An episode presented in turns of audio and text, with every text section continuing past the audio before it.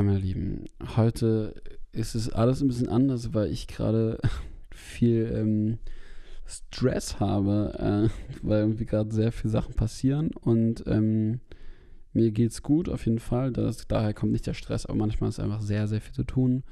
Und ähm, ich habe es einfach nicht geschafft, diese Woche mit einer coolen Person aufzunehmen. Mir wurde eventuell auch mal wieder abgesagt. Nein, alles gut. Ähm, und ich wünsche euch ganz viel Spaß dabei ähm, und hört einfach mal zu, was ich euch vorlese. Und ey, Real Talk, ich bin so ein schlechter Leser.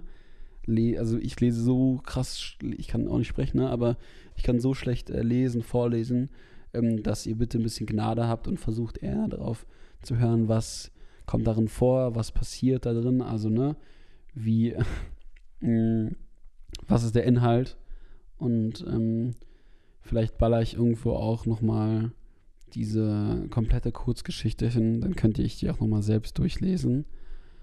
Mhm, genau. Und äh, ich wünsche euch ganz, ganz viel Spaß. Und das ist jetzt sozusagen so ein kleiner Ersatz, ähm, weil ich euch nicht hängen lassen will. Das habe ich mal geschrieben in einer ruhigen Minute. Und ähm, ganz zum Schluss kommt auch nochmal so ein kleiner aufklärender Teil, wo ich sage, was das denn überhaupt ist und so. Aber da müsst ihr euch bis zum Schluss gedulden und ähm, ganz, ganz, ganz viel Spaß und Feedback. Könnt ihr mir gerne auch darauf geben. Dankeschön. Liebe Zuhörerinnen, liebe Zuhörer, ich schreibe euch hier gerade diesen Brief aus dem Fern Südafrika. Ich sitze hier auf meiner wunderschönen Terrasse mit Blick auf die Savanne und schlürfe meinen eisgekühlten Ananas-Kokos-Nektar, der in einer halben Ananas mit reichlich Eis serviert wurde. Ich frage mich, während ich einen kräftigen Schluck nehme, wie es doch wohl ist, arm zu sein. Ich schnipse meine drei Haushälterinnen ran und frage auf feinstem Deutsch, warum hier denn so wenig Wodka drin sei. Die drei Damen guckten mich unverständlich an. Sie verstanden mit Sicherheit fast kein Wort. Das Einzige, was sie verstanden, war Wodka. Denn ich habe sie nicht das erste Mal um halb zwölf nach einer Flasche von dem Gift gebeten. Sie kam erstaunlich schnell wieder mit einer riesigen Grey Goose Wodkaflasche, die in etwa so groß war wie ich.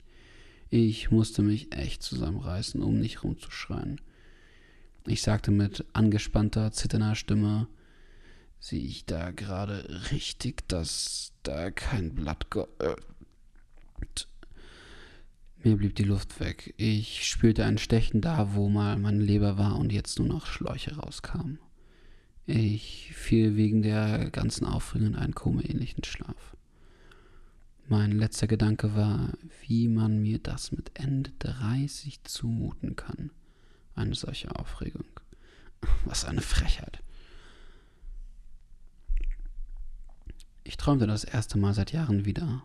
Normalerweise betäube ich mich mit so viel Alkohol jeden Morgen, dass mein Körper in der Nacht keine Kraft hat zum Träumen, sondern die ganze Energie braucht, um meinen Körper wieder von dem warmen Gift zu befreien. Ich träumte davon, wie ich in meinem Kinderhaus in einem Randbezirk von Berlin aufwachte, um 15 Uhr. Es waren Sommerferien und mein Schlafrhythmus war entsprechend angepasst. Ich stand auf und versuchte, auf so wenig Klamotten wie möglich zu treten. Auf dem Weg zur Tür, das war aber so gut wie unmöglich, denn der ganze Boden war bedeckt mit Sachen, die ich maximal einmal getragen habe. Ich öffnete die komplett mit Stickern beklebte Tür und bekam eine leichte Brise von frischer Luft und Kartoffeln in die Nase. Ich hatte Hunger, schlich die Holztreppe in die großzügige Küche runter und meine Mutter begrüßte mich mit einem Guten Morgen, Langschläfer. Wo hast du dich denn gestern rumgetrieben? Ich setzte mich an den schönen massiven Küchentisch aus dunklem Holz, lediglich mit einer Boxershorts bekleidet, und wollte gerade anfangen zu erzählen. Da fragt sie, möchtest du Mittag? Wir haben schon gegessen. Ich antwortete, ja, Frühstück würde ich nehmen. Sie schmunzelte und gab mir Spargel, Kartoffeln und ein Veggie-Schnitzel. Die Hollandaise mache ich noch kurz in der Mikrowelle warm. Es piepte. Ich kippte die komplette Soße rüber, so dass man Frau nur noch erahnen konnte, was sich unter dem halben Liter Soße befand. Ich fing an zu erzählen, wie ich meine Freunde am See getroffen habe und wir unsere Hängematten in einem Baum aufgehängt haben der über dem See abgebrochen war und wieder festgewachsen ist. Ich ließ weg, dass meine Freunde sich in ein anderes Universum gekifft haben. Ich habe eh darauf verzichtet, da ich einfach zu schlechte Erfahrungen mit Gras gesammelt habe. Uns schien die Sonne durch die Blätter des Baums ins Gesicht. Wir fühlten uns frei. Ich erzählte ihr weiter, dass wir uns ein Boot geliehen haben von einer Freundin. Das Boot hatte den Namen nicht wirklich verdient. Es war klein und einer musste dauerhaft Wasser rausschöpfen, damit wir nicht versanken. Äh, wir paddelten mit einer eigens gebauten Konstruktion aus langem Ast und einer leeren Waschmittelflasche auf den See. Nicht das beste Paddel, aber es funktionierte. Auf dem See stand die Sonne gerade im Zenit und es lief nice Mucke. Meine Mutter fragte, wem denn das Boot gehörte. Ich versicherte ihr, dass wir es wieder dahin zurückgestellt haben, wo wir es hernahmen und es nicht beschädigt haben. Sie sagte nur, ach, Conny. Ich erzählte ihr noch, wie wir ein paar Mal von einem Steg gesprungen sind, wo sie wissen wollte, ob es denn tief genug war. Ich ignorierte solch überflüssige Bemerkungen meist einfach. Wir packten uns Sachen zusammen und stiegen auf unsere Fahrräder und fuhren durch die warme Sommernacht. Ich dachte mir nur, was brauche ich mehr als meine Homies, eine Box, Ah, eine Homeparty. Also ab zu einem 18. Geburtstag, nicht irgendeinem. Ihre Eltern sind super rich und haben ein kleines Grundstück in Falkensee mit Pool und legit allem, was du dir bei einem Luxushaus vorstellen kannst. Und ja, da lag auch ein Tierfell im Wohnzimmer neben dem Flügel. Also ab zu der Party an der extra aufgebauten Bar natürlich, inklusive Barkeeper mit feinstem Alk besaufen und in den Pool springen und einfach Spaß haben. Nach der Party ging es super suff nach Hause mit dem Fahrrad, während die Sonne am Himmel langsam aufging. Meine Mutter räumte meinen Teller weg und fragte, ob ich satt sei. Ich dachte mir, äh, ja, ich habe gerade fünf fette Kartoffeln, einen Veggie-Schnitzel, ein halbes Kilo Spargel gegessen und allein die Hollandaise hatte 800 Kalorien. Erwiderte aber nur, ja, danke Mama. Kannst du heute ein bisschen bei der Gartenarbeit helfen? Ähm, voll gern, bin aber auf den Geburtstag eingeladen und muss mich echt schnell fertig machen. Ich sprang schnell unter die Dusche und putzte Zähne und habe das gleich angezogen wie gestern. Packte alles ein, was ich für eine erfolgreiche Partynacht brauchte. Handy, Feuerzeug, Ladekabel, Powerbank, Kondome, man weiß ja nie, Safety First und mein Portemonnaie. Mir fiel dabei auf, dass ich broke sei keinen einzigen Cent auf meinem Konto habe, da gestern das letzte Geld für den Kasten raufging. Okay, Jacke an und runter. Ähm, Mama, ich gehe jetzt auf einen Geburtstag. Kannst du mir etwas Geld für ein Geschenk geben? Bitte. Wer hat deinen Geburtstag? Ein guter Freund, kennst du aber nicht. Äh, Real Talk, äh, ich habe den noch nie gesehen. Äh, wird auch nur mitgenommen. Nimm dir den Zehner aus meinem Portemonnaie. Du hast aber nur einen 20er. Das war natürlich einfach eine Lüge. Kannst du wechseln? Nö.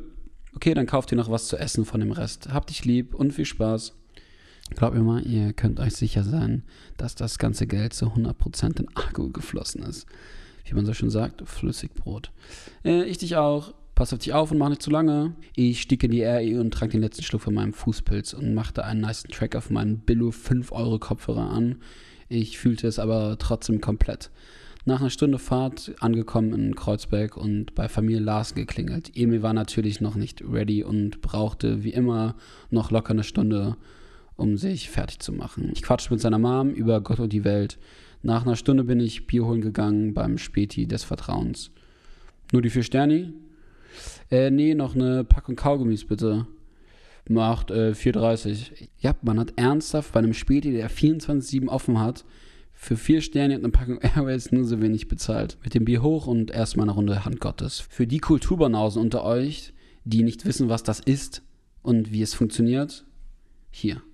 Handgottes funktioniert folgendermaßen. Mann, Frau sitzt sich gegenüber, hat seinen Bierdeckel falsch herum auf seinem Bier und versucht mit dem Bierdeckel den anderen runterzuwerfen. Entfernung ist beliebig, je nach Skill-Level.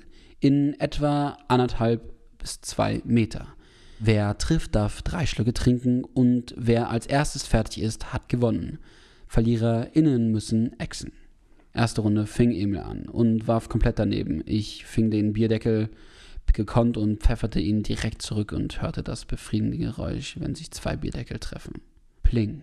Okay, das heißt drei Stücke für mich. Wir hörten so laut Musik, dass die Wände bebten. Das Sterni, was ich extra in Zimmertemperatur gekauft hatte, damit es schneller trink, damit ich es schneller trinken kann, schmeckte gut, sehr gut. Obwohl es ein bisschen eklig war. Es schmeckte nach Abenteuer. Es gab mir das Gefühl, heute Abend wird ein guter Abend. So, Emil ist dran. Er pfefferte das Ding mit viel zu viel Kraft. Dafür mit einer wunderschönen Flugkurve voll daneben. Ich, der noch leicht benebelt war von drei riesigen Schlücken, die mein lauwarmes Bier zur Hälfte geleert hatten, rechnete mit nichts und das Ding landete voll in meinem Auge. Und ich kniff die Augen schlagartig zusammen. Als ich wieder zu mir komme, bemerke ich ein leichtes Stechen. Aber nicht am Auge, sondern so von der Leber her, würde ich sagen. Ich sitze auf einer Terrasse. Es sieht aus wie Südafrika, kein Emil, keine laute Musik, kein lauwarmes Sternchen, keine Mutter, die sich Sorgen macht um mich. Keine Liebe, nur Kälte. Also versteht mich nicht falsch, es ist super warm hier, aber mein Herz fühlt sich so leer an. Versteht ihr keine menschliche Wärme? Oh, es kommen drei wunderschöne Frauen angelaufen. Ich habe das Gefühl, dass sie darauf gewartet haben, dass ich wieder erwache. Sie sprechen meine Sprache nicht, aber versuchen ihr Bestes. Ich versuche eine gemeinsame Sprache zu finden, dass wir uns gut austauschen können. Wodka, fragte die kleinste von ihnen. Sie macht den Eindruck, als würde sie direkt losrennen, um mir Wodka zu holen, wenn ich nur die kleinste zustimmende Geste machen würde. Ich zeige auf meine nicht vorhandene Uhr. Sie zeigt drei Finger. Ich gehe mal davon aus, dass sie 15 Uhr meint. Ich weiß nicht, wo ich hier bin und wer diese Damen sind. Ich mache eine einladende Geste. Sie gucken mich erstaunt an und setzen sich dann zögernd zu mir. Ich suche nach meinem Handy und finde es auf dem sehr prachtvollen Abstelltisch neben dem Schaukelstuhl, auf dem ich sitze. Ich habe keine Anrufe, keine Nachrichten. Ich habe keine Anrufe und auch keine Nachrichten erhalten. Nur ein Software-Update, iOS 25.05.2 steht an. Ich versuche es wegzuklicken, aber es will sich sofort installieren. Ein angebissener Apfel erscheint und ich kann nichts mehr machen. Ich lege das Handy hin und versuche aufzustehen. Mir ist etwas schwummrig. Ich gehe ein paar Schritte Richtung Haus. Auf einmal spüre ich, wie mich etwas zurückzerrt. Ich drehe mich um und sehe Schläuche, die aus einer Maschine kommen und unter meinem T-Shirt verschwinden. Ich frage mich, was das ist, nehme die Maschine, aus der die Schläuche kommen, klemme mir das Ding unter, dem, unter den Arm und laufe so schnell ich kann Richtung Bad. Woher ich weiß, wo das Bad ist? Keine Ahnung. Im Bad angekommen staune ich über den prächtigen Spiegel, der mit Gold verziert ist. Die Toilette und Armatur aus Gold bekommen von mir nur eine Millisekunde Aufmerksamkeit, weil mich mein Spiegelbild erstarren lässt. Steht ein unrasierter, gekrümmter Mann vor mir mit aschblonden Haaren. Aus seinem Bauch kommen Schläuche. Ich erinnere mich, dass ich, dass ich an einem Telefon vorbeigelaufen bin. Ich laufe so schnell mich meine schweren Beine tragen zurück. Das Festnetztelefon ist scheinbar noch in Betrieb. Ich gebe geistgegenwärtig die Nummer meiner Mutter ein. Es passiert fast fünf Sekunden gar nichts. Nur ein Rauschen. Höre ich, wie sich ein Anruf aufbaut. Der erste Tute hört sich sehr vertraut an wie das Knarzen einer Diele von seiner Kindheitswohnung und man weiß, dass jetzt ein geliebtes Familienmitglied nach Hause kommt. Ich höre ein zweites und ein drittes Tuten und bekomme langsam Panik. Mein Puls wird schneller, meine Atmung setzt aus und mein ganzer Körper spannt sich an. Ich schaffe es nicht locker zu lassen. Zwischen Hörer und Hand bildet sich eine kalte Schweißschicht und ich greife noch fester zu, damit mir der Hörer nicht aus der Hand fällt. Hallo. Ihre Stimme klingt so, als würde sie mit einem Fremden reden. Hallo Mama, sage ich aufgeregt. Sie schweigt. Hallo Mama, hier ist Konrad. Sie atmet tief ein und sagt. Hallo. Ihre Stimme klingt so, als würde sie mit einem Fremden reden. Hallo Mama, sage ich aufgeregt. Sie schweigt. Hallo Mama, hier ist Konrad. Sie atmet tief ein und sagt wütend und sehr bestimmt, dass du es wagst, nach allem, was du getan hast, hier anzurufen. Ich frage noch, was habe ich getan? Der andere bricht mitten im Satz ab. Sie hat aufgelegt. Mein Kopf verrät mir aus dem Nichts, dass ich ja seit fünf Jahren nicht mit meiner Mutter geredet habe. Seitdem ich ihr Haus abgekauft habe und dann sie da rausgeschmissen habe, weil ich das Dreifache dafür bekommen habe. Ich wollte sie auszahlen, sie wollte es nicht. Ihr hing scheinbar so viel an dem Haus. Sie sagte mir, Du und deine Geschwister sind hier aufgewachsen und ich werde euch hier immer ein Zuhause bieten. Okay, jetzt kommen noch ein paar Worte hierzu. Ähm, danke, dass ihr bis hierhin zugehört habt. Äh, das hört sich jetzt alles sehr düster an. Ähm, und ich möchte eigentlich immer sehr viel positive Sachen spreaden. Es war trotzdem, habe ich sehr viel Spaß dran gehabt, jetzt zu schreiben. Und möchte jetzt noch ein paar Sachen dazu sagen. Diese Geschichte ist rein fiktiv und frei erfunden. Sie enthält ein paar echte Fakten, wie zum Beispiel, dass Emil mein bester Freund ist und nie fertig ist, wenn ich zu ihm gekommen bin. Aber vor allem, wenn es in die krankhaften Züge reingeht, hat das wenig mit mir oder meinem Leben zu tun und ähm, existiert nur hier als Geschichte. Wenn man äh, die Geschichte reingeht, hat das wenig mit mir oder meinem Leben zu tun und existiert nur hier als Geschichte. Wenn man die Geschichte falsch verstehen möchte, dann schafft man das. Für mich ist das eher eine Sozialkritik oder meine Art und Weise, mich auszudrücken und meine versteckte Kunst, die ich gerne mal ausübe. Ich hoffe, euch hat es gefallen und bleibt gesund. Ähm, und wenn euch das gefallen hat, dann bitte teilt es doch mit Freunden und Familie. Ähm, das würde mich sehr freuen. Ähm, vielleicht haben wir jetzt auch mal, vielleicht performt auch mal so eine Folge, die vielleicht mal ein bisschen anderen Content hat. Und ähm, danke für deinen Support und pass auf dich auf und schalt nächste Woche wieder ein. Bis dann. Ciao.